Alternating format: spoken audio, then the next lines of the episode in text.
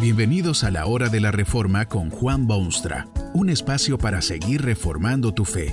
Este podcast es patrocinado por la casa editorial Poema Publicaciones, tu primera opción para libros centrados en el Evangelio, para cada rincón de la vida. Para ver los nuevos libros de este mes, visita nuestra página www.poema.co. Ahora escuchemos a Juan Boonstra con el programa de hoy. Tú, Esther, Llegaste a saber mejor que nadie lo que es la providencia de Dios. Hay sobre los asuntos del hombre y naciones una mano soberana que conduce y que guía y que sabe y que maneja los eventos de esta vida con fines para él claramente definidos. ¿Recuerdas tu cruelísima infancia? Tu pueblo había sido llevado a tierra del exilio y la separación de lo que todos consideraban parte indispensable de la existencia. Tu caso, sin embargo, era especialmente triste, porque habías quedado huérfana de padre y madre, huérfana, y en tierras extranjeras.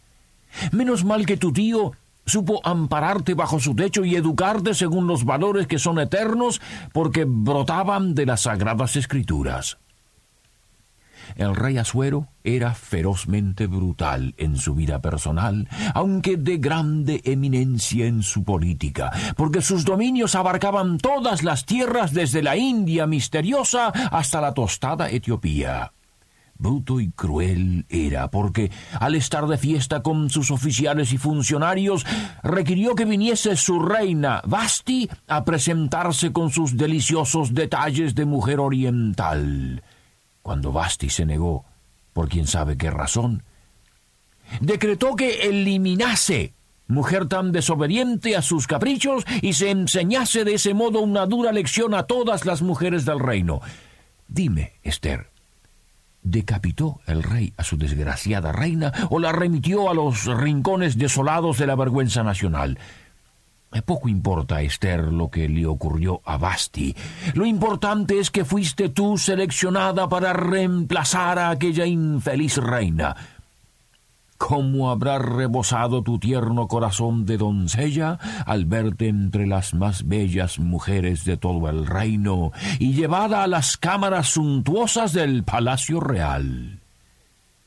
Me imagino el nerviosismo y los sueños y la anticipación de tu espíritu juvenil y aventurero al esperar con paciencia mal disimulada el momento decisivo de tu presentación ante el caprichoso monarca.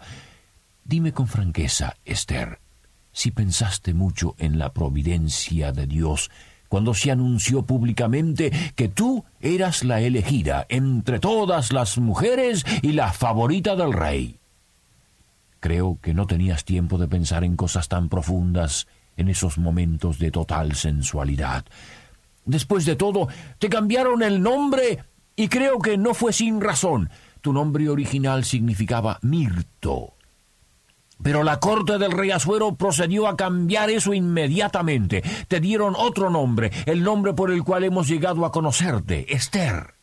Este apelativo te fue dado por el rey, por el gran afecto que sintió por ti y por la belleza excepcional y singular de la que eras dueña, porque tu nombre no sólo significa estrella, como si hubieras sido para el rey como estrella en su obscuro cielo, sino que refleja además el nombre de la popularísima diosa de los persas, Esther la huerfanita, ha sido declarada reina de todo el vasto imperio y coronada por la corona más influyente de sus días.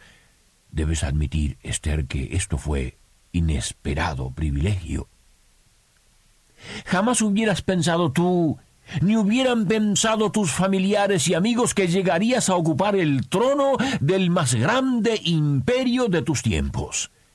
Pienso que en tus momentos de silencio habrás hecho preguntas interiores y habrás pensado sin descanso en lo que todo aquello pudiera significar. Tú sabías de la providencia de Dios.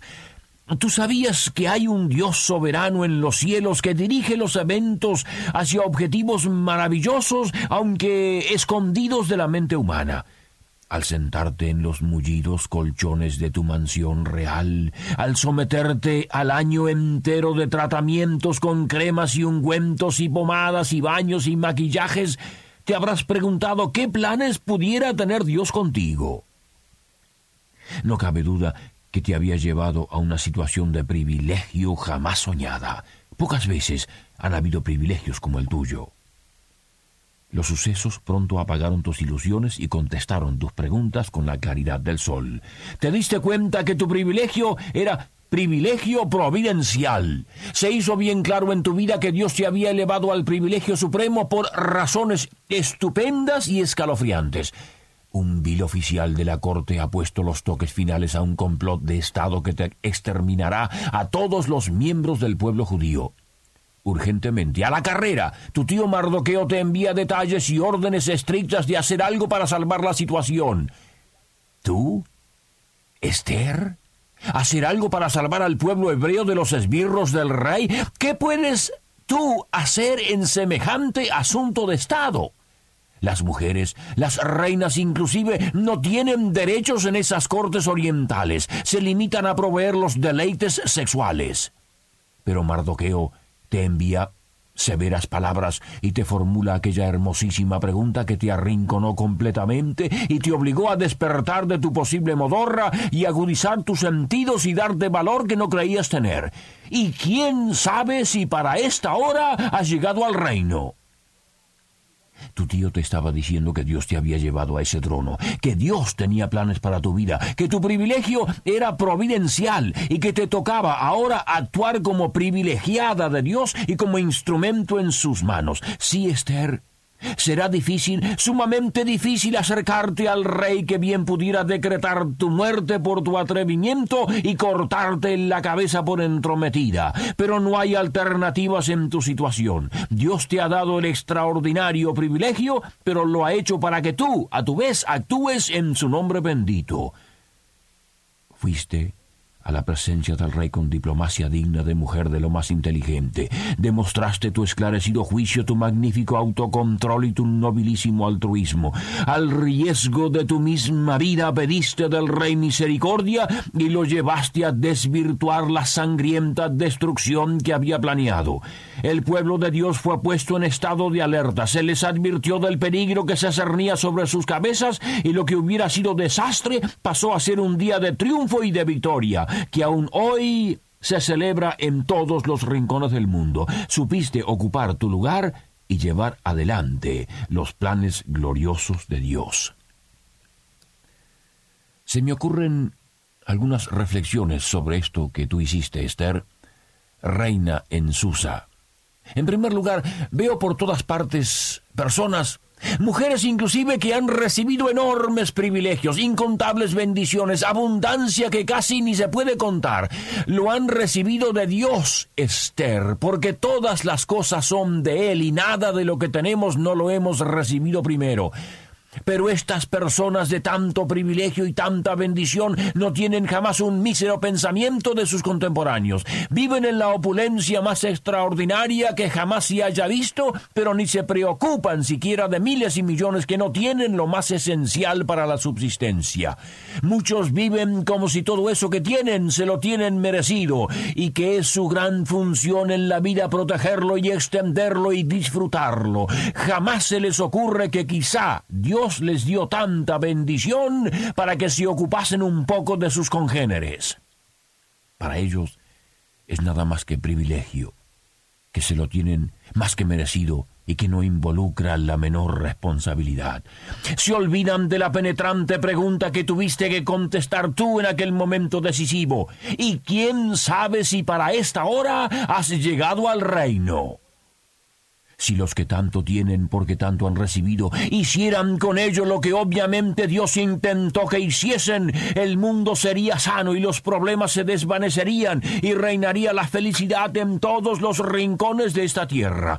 Dios les ha dado inteligencia y les ha concedido comodidades y les ha dado dinero y les ha provisto de cuidados, pero ellos permanecen totalmente indiferentes a las angustias ajenas. No saben, Esther, no saben de ese privilegio providencial. Solo saben de privilegios. ¿Qué dices tú, Esther, de ese egoísmo insensato en este mundo y esa falta de sano entendimiento? ¿Qué dice Dios en los cielos del egoísmo del ser humano que no quiere desprenderse de nada hasta que Dios se lo quite? Aparentemente no saben que también ellos han llegado al reino para una hora como esta. Lo ignoran totalmente y para su eterna desgracia. Alguien ha dicho, Esther, que tus acciones después de tu triunfo demuestran que no eras mujer muy cristiana. Amparada por las leyes de medos y persas y por el favor de tu rey soberano, los que querían tu destrucción fueron destruidos. Los que habían construido una horca para los tuyos fueron ahorcados en ella por tu rabiosa venganza.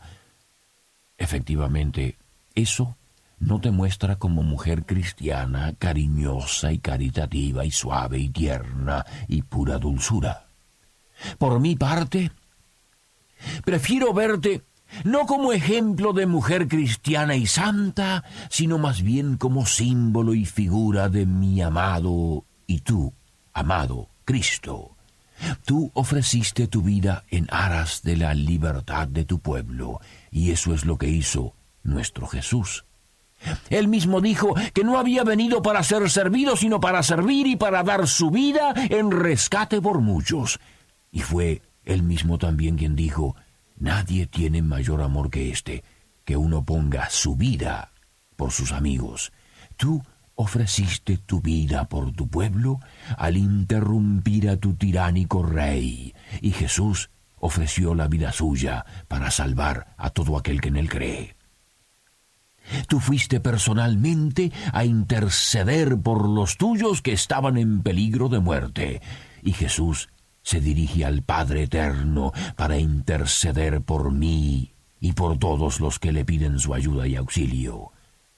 Te dieron todo para que no pidieses nada, pero viste tu privilegio como providencia de Dios y pediste por los tuyos hasta que obtuviste la victoria.